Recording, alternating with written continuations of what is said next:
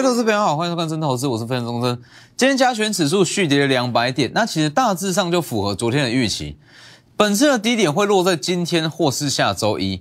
那为什么会说它是本次的低点？很多人会说它会不会一路跌破万八？那就像我昨天讲的，本次的回档它其实是偏向被动式的卖压。所谓被动式的卖压，它是因为某一项特定因素。那不管是外资还是一些大型的投资机构，它不得不去调节持股，这叫做被动式的卖压。那既然是被动式的卖压，只要这样子的卖压过了、结束了就没了。它不是说像是假设啦，假设说疫情爆发，那或是说像一些产业出现系统性的风险，这会出现比较连续性的下跌。但是这一次不是。那其实很多人会担心说。哎，联准会它释出这么偏向鹰派的讯息，那如果说万一在三月份真的升息怎么办？那大家会有这样子的想法。那我先说，就以大方向来看，升息绝对是好事。我再强调一次，升息不需要去妖魔化，经济面好转，联储会才会去升息。所以升息不代表说行情结束，而是说行情它会比较呃资金会变少，那它会在集中集集中在几档说特定的股票上面。真正的好公司，这些资金才会去买。就像我说的嘛，资金有限的情况之下，他只会去买最好的公司，他不会去买还不错的公司。这就是一个大方向逻辑。那如果说短线上来看，你去看哦，为什么我会说我们要去做两段式的操作？把到农历年前，那分成两块，一块叫做农历年后，也就是说接下来的两周，接下来两周我们把它当成是一段。好，这两周赚完之后。那我们在农历封关的前三天，那去把一些持股转换到农历年后的强势股，这样两段式的操作，那你去想一个逻辑，你去把整个行情去做切割，那请问升息会不会有影响？不会有影响，升息是一个升息的影响，它是一个比较中长线的影响。哦，他说中长线资金会慢慢的撤出，慢慢的减少，但这对于短线上，其实升不升息，偏不偏阴，无关紧要。所以眼下最重要的重点，不是去担心说升息怎么样干嘛干嘛的，而是说把握这一次的买点，下周的上涨，它到底会涨什么样的股票？那你要先了解到这一次的下跌的原因，你才敢去买，那才会知道说这一次的买点会有多好。这原因还是像昨天讲的嘛，我再讲一次，因为这个位置。美债值利率大涨，昨天是几乎应该算是已经创下近八个月来的新高了哦，创下近八个月来的新高，所以美债值利率的飙升会让大型的投资机构他不得不去卖股票，因为他要去加重在债券这部分的比重，所以他要减少在股票部位的比重，所以他会去把涨多的个股先开始先去卖掉，尤其是一些新兴市场，他会先把这部分的资金先抽回去。所以你看今天新台币小幅度的贬值，这就是在做被动式的调整。那被动，除非哦这样子被动式的调整，它都是在一个关键点。例如说美元啊，如果说第一天转强，第一天创高，或者说美债值利率第一天创高，它会去做单次性的调整。那接下来它就不会再去做动作哦，除非又有比较大的变化，否则它就是维持原状。既然是这样，就像我讲的嘛，它是一次性的卖压。既然是一次性的卖压。这次下跌，它绝对会是在年前。我说年前，年前最后一次的机会。那错过这次的机会，那可能就是要得隔两周，或者说年后才会有这样子的买点。那也是因为说新台币其实贬值的幅度完全没有办法跟大盘下跌的幅度来去做相比，它不成正比。虽然说今天新台币有小幅度的贬值，但是它的幅度完全没有办法跟这样子的跌幅来比啊！你去看这里。今天新台币确实有小幅度的在贬值，但是贬值的幅度零点零七趴，对比上台股下跌将近两百点，全指股大跌，这样子的比例绝对是不成正比。所以你可以确定的是，在下周资金有很高的几率会重新去进场一些好，可能说基本面比较好的一些股票。好，那在接下来行情中有一个重点呢，就是说。是我在本周一直强调，应该说我在年底我就一直强调了，请你把属于二零二一的强势股去把它忘掉。就像我讲的嘛，有一些属于二零二一的强势股，它也许在去年已经涨两百趴到三百趴，你说它会不会上涨？有机会。但是你说这样子的股票在今年要再续涨个两百趴、三百趴，有没有机会？难度非常非常之高。哦，所以大家的观念要先有这样的观念。之后会涨的股票，强势的股票，它不见得会是你认知中的强势股。像是在去年，哦，A P F 三雄、新兴紧缩南电，或是像是汉磊、嘉金，或是像一些整个 I P 族群，在去年都很强很强，但是它的涨势不见得有办法在这边这这个位置去延续。哦，所以要转换到一些新的族群上面。好，那以这次的买点来讲，就像我说的，资金很够，所以这次会是一个很好的买点。那这个位置的买点其实就非常重要。说今天盘面上强势的股票，或是说逆势抗跌的股票，今天跌了大约是两百点嘛？那什么样的股票抗跌？什么样的股票今天呃逆势上涨？其实一点都不重要，这个不是重点啊。因为这不是真正的大行，这不是行情，它就是再去做一个修正。那在修正期间相对抗跌，它不代表说之后大盘回稳它也会跟涨，这个逻辑没有错嘛？所以也是因为这样，所以说今天盘面上强什么，我觉得说不用去看了。哦，今天盘面上什么特别抗跌，完全不是重点，重点是说下周指数上去之后，什么样的股票会跟着上去，这才是重点。就像我说的。因为再怎么讲都会卡到一个升息，既然是升息，资金量会减少，资金量减少，就算下一次上去，下周上去，它不会出现个股齐涨，它只会涨特定的族群，哦，它只会涨特定的族群，所以对于这些特定的族群来讲，它在下周的行情就会非常的不错。那这一项特定的族群，就像我说的，这个时间点，因为距离农历封关剩大约是两周。这两周会不会有行情？会有行情。问题是资金他买的股票会变成说比较保守。那当然也不是纯粹叫你去买一些完全防御性质的股票，金融股不是这样，而是说你去买的这一档股票，除了产业趋势要明确，它还要有防御性质的一些利多。就像前几天一直在讲，年前的首选要趋势产业加上高值利率，攻守兼备，资金就很容易去进场。今天很多股票都是下跌，这不用去探讨。好，但是你去，你可以发现到，具有时候比较长下影线的股票，它都具备有高值利率，代表资金开始在进场了嘛。所以你去看今天很多的股票，它其实都收一根非常漂亮的下影线，这就是市场资金在为下周去做准备。就像我讲的，资金会说话，看资金你会了解到这个时间点的市场资金它在想什么，而尤其是在二零二二年。这样子的逻辑会变得越来越重要。其实，在本周是非常明显了。本周你去看哦，有很多投资人在去年可能说单看技术面哦，单看一些技术指标可以赚钱，但是在本周或在呃这两周单看技术面绝对赚不到。一大堆股票今天收最高，明天直接开低走低，没有错嘛？一大堆这样子的股票。哦，今天大涨，明天大跌，而且它不是开高之后让你去，让你有出场机会，它开高，呃，它是大涨之后直接开低走低，这是现阶段行情的写照，资金流动速度非常的快，所以就要变成说，先买好，就像我讲的嘛，预判资金的流向，先买好，等到资金进场，让资金把你的股票变主流，是吧？所以这样子的逻辑，在这个时间点，你如果说想稳定的获利、稳定赚钱，会非常的重要。所以我再强调一次，这个时间点缺一不可。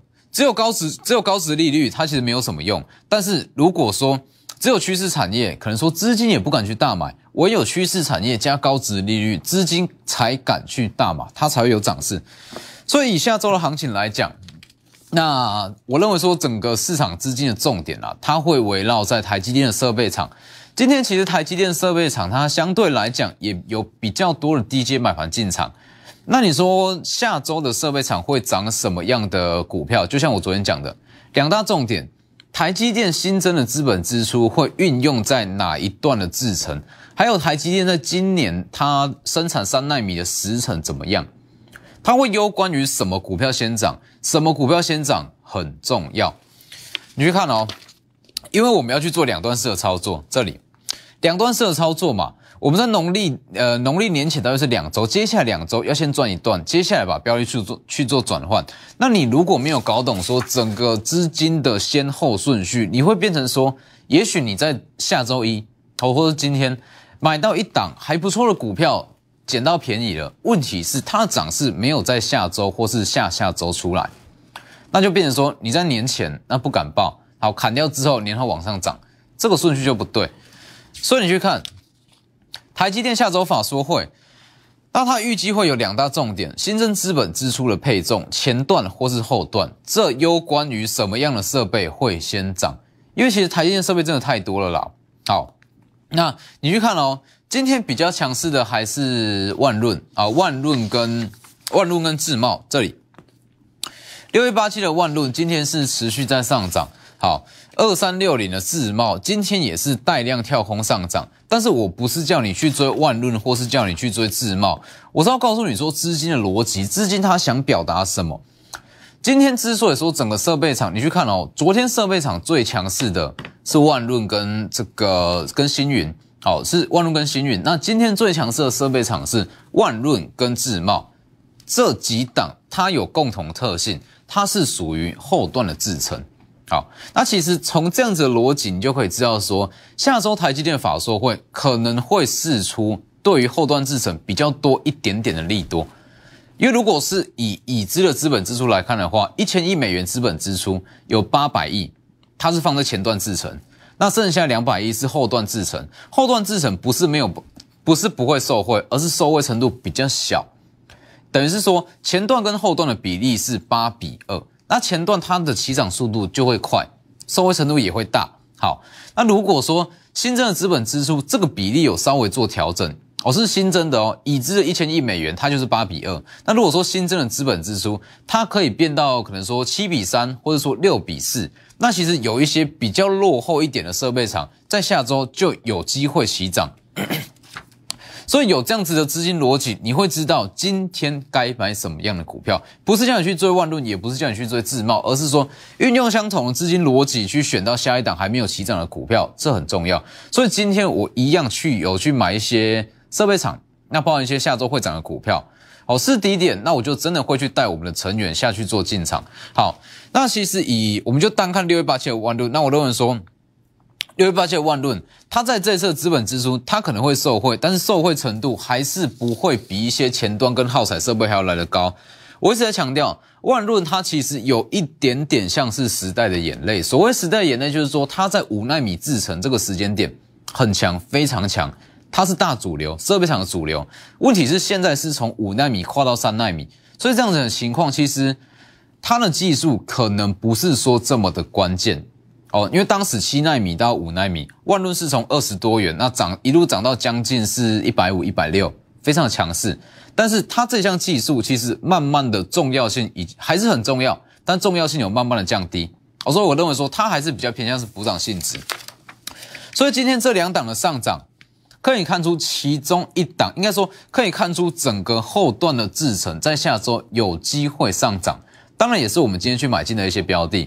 好那除了说呃整个后段制程以外，其实真正最大的受惠呃受惠的设备厂还是落在前段，那跟一些呃跟一些原料厂来去看，像崇越，崇越讲过嘛，崇越在这个位置因为量比较小，法人没有办法进场，只能小买，等放量之后法会有越来越多法人进场。光主机是必备耗材，细晶圆的供需吃紧，这两大利多是它最好的产业趋势。这里产业趋势加上高值利率，是吧？高值利率攻守兼备，所以昨天从月创高，今天从月一样是先创高，先创高再往下拉。今天大盘是开低走低哦，哦，但是从月它是先创高再往下拉，就是因为它攻守兼备，所以特别强势。所以在下周一，它预计会是整个资金在农历年前最后一次的机会，不是今天就是下周一，这两天都有机会。那低点会落在哪一天？这不重要，你买对股票，就算买对了时间点，它一样不会涨。好，那你买错，呃，买对股票，那就算说买在一个相对指数的低点，指数相对的低点，它一样会照样上涨。所以说低点会落在今天还是落在下周，这不重要。总之下周一预计会是在年前最后一次的买点。那锁定的标的都一样，一定要攻守兼备，趋势产业加高值利率，资金才会敢买，涨势延续性才会强。所以把握美债值利率飙升，一次性的卖压创造出天上掉下来的买点，年前最后一次最佳买点，直接来电。我们先进段广告。其实很多人在做股票，那他的逻辑其实都很奇怪，认为说整个股票市场个股也好，大盘也好，只准上涨，那不准下跌，这个逻辑就很奇怪嘛。股票市场它一定会有震荡，一定会有修正，再怎么样你都不可能完完全全只上涨不下跌，只上涨不修正，这绝对不可能。它中间一定会酝酿，呃，一定会掺杂一些修正啦、盘整啦、回档，这些都很正常。所以其实你去看。你如果说把整个格局放大来看的话，从高点一八六一九一直跌到今天的低点一八一三四，其实也不过就九牛一毛而已。那这样子的情况在之后会常出现，因为呃整个升息哦升息的关系，资金量减少，所以资金轮动会快，那大盘会震荡会修正，这些都很正常，你不用想着去避开。重点是说你选的股票。而选的股票能不能在震荡过后再往上拉，这是一个很重要的关键。所以我一直在强调，这你不用去怕拉回，也不用去怕大盘震荡，这些都是合理的现象、正常的现象。没有什么股票市场是只涨不会往下跌。重点是你的股票，就算万一受大盘拖累，那还是要确保说好，大盘回稳之后它会往上攻，这才是重点。这是我一直在强调的，这就是所谓的胜率。我在这边所追求胜率就是这个样子，它不会说百分之百大盘在跌，那它一定不会跟你还怎么样，而是说大盘回稳，它会在第一时间往上攻，这才是重点。所以其实像这样子的逻辑，那在我这两大平台里面，我都会常常分享这样子的一些资金逻辑啊，跟一些资金观念，还有说产业面的变化。来平均平均天则那 Telegram 以盘中的讯息为主，两边都记得加入 W 一七八。所以就像我讲的嘛，其实在这个时间点啦，那资讯是非常非常的发达，应该说资讯已经到了泛滥的地步。那这么多的资讯，你要怎么去运用？那怎么去把它转化成实质的钞票？这才是重点，是吧？很多人会讲的一口说好的产业分析啦、技术分析怎么样，但是没有办法转把它转化成钞票。那我认为说一切都还是空谈。所以其实在这个时间点，那最重要的。眼前最重要的是，还是说下周就把握这两周，那它会有什么样的行情，什么样的股票会涨，这是重点。就像我说的嘛，升息它是一个确定的因素啊，可能会提前升息，这这是有机会。问题是，就像我讲的这里。我们看的是之后两周的行情，之后两因为分段操作，分段操作看的是之后两周的行情怎么样？之后两周的行情跟升息有什么关系？没有关系啊，升息是一个长远的事件，它跟后两周的涨跌、后两周的获利机会没有任何的关系。所以其实这样子的逻辑、这样子的操作模式也可以运用在之后的行情，因为你说好之后联准会有没有可能再提前升息，提前到二月？或者说三月初，这些都有可能，会不会再加大升息的力道？这些都有可能会发生。我因为说经济好转，通膨率提升，联储会就会去做这样子的事。所以预防这样子的事，其实最好的方式啦，我们就是去分段操作，把行情去做切割，一段一段来。那一段一段来，一旦说联储会发生什么样的状况，我们就会及时去应对。其实你去看。把之后的行情去做切割，好，那我们就先单看之后未来两周的行情。未来两周的行情会不会会在受到联准会释出偏阴消息的影响？不会，除非联准会哦，他在马上释出这样的消息说，好，我们要提前到二月升息，那不可能啊，是吧？所以我们可以确定说后两周是安全的。既然后两周是安全的，就把握这一次买点，提前下去做布局。好，那所以其实以下周来讲，那可能说整个市场资金还是会围绕在台积电上。那有一点非常重要，台积电它的应该说它法说会后释出一些利多，它相关的受惠族群不是只有设备厂。我再强调一次，设备厂是大家比较直接联想到的族群，但是不是只有设备厂。而台积电法说会的利多，它会相对受惠的包含合作伙伴。包含台积电的上游、下游，这些都会相对受惠，甚至包含台积电的 IP，它也相对会受惠，所以这些都是在下周一值得去进场的标的。所以其实台积电法说会后，它释出比较大利多，它也会连带着带动整个细晶圆族群。那细晶圆族群在今年展望本来就不错，所以这也是值得去低接的一块。包含像是环球金哦，环球金在本周跌幅其实也算重。那就像我讲的嘛，环球金是属于贵买指数的全指股，除非贵买指数不会再涨，否则环球金一定会再拉。所以环球金今天也是一个很好的买点。那长线来看，它一样会受惠于台积电增加资本支出，或者说它之后往三纳米的制程下去做发展。所以包含像是六一九六的凡轩，今天很明显，那也是开始有一些低阶买完进场嘛。十二月二十三公开预告，随时创高；十二月二十七再预告，随时创高。如起创高之后，昨天涨三趴，那今天大盘不好，稍微的回跌，但是你可以发现到这一根下影线也是非常漂亮，开始有低阶买盘在进场。凡轩他绝对是有挑战两百元的实力。那像凡轩这个时间点，他看的就是一个之后的涨势。所以其实我认为说。联准会的升息，那让整个市场资金越来越少，这一点都不可怕。那只是说操作的模式跟逻辑要稍微去做变化，等于是说你要更清楚什么时间点该去做什么动作，什么时间点该去做什么族群，这会变成说非常的重要，去做行情的切割。我举一个最简单的，呃，最最好的例子就是说，IP 族群。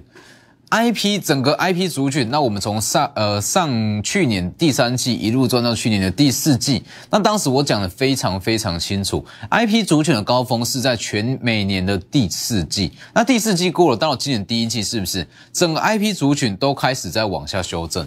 不是说不会涨，只是说它的族群性会变低。我会直接告诉你，之后 I P 族群还是会有涨势，但是涨的只会剩下特定的几档。特定几档，它可能说基期比较低、营收比较亮眼的股票，这就是什么时间该做什么事。I P 主选全年都好没有错，但是它的旺季、它的认列高峰就是落在第四季，所以我在去年第三季到第四季，我们就一直轮流做 I P，那一直到第一季就没有再去切入，是吧？就是这样子的逻辑，在之后的行情会很重要。还有包含像是台积电设备的中沙。它也是算是耗材类，十二月十三预告嘛，整理一个半月，这是一个讯号，往下回档一段，再往上拉，从不到一百元到一百二十六元，那今天也是小幅度的拖累，但是这个位置它也是一个还不错的买点。还有像三五八七的宏康，昨天转强，那今天稍微的往下回点。那这样子的行情啦，这样子的走势，其实在之后会很常出现，一天大涨，一天大跌，包括像新远也是一样，一天大涨，一天大跌。那这样子的走势，最好应对方式就是提前买好，等资金进场，而不是看到起涨才去追。所以这样子的操作逻辑，在之后。会变得非常重要。那眼前的当务之急就是把握这一次天上掉下来的买点。那去看接下来两周，就看两周就好，不用看太长。看接下来两周会涨什么样的股票，利用农历封关前赚一个大红包，赚个年终奖金。所以这里美债子利率的飙升，它是一次性的卖压，年前最后一次的买点。首选趋势产业加高值利率，直接来电。今天的节目就到这边，谢谢各位。立即拨打我们的专线零八零零六六八零八五零八零零六六八零八五摩尔证券投顾钟坤真分析师。本公司经主管机关核准之营业执照字号一零九金管投顾新字第零三零号。新贵股票登录条件较上市贵股票宽松，且无每日涨跌幅限制。投资人应审慎评估是否适合投资。本公司与所推介分析之个别有价证券无不当之财务利益关系。本节目资料仅供参考，投资人应独立判断、审慎评估并自负投资风险。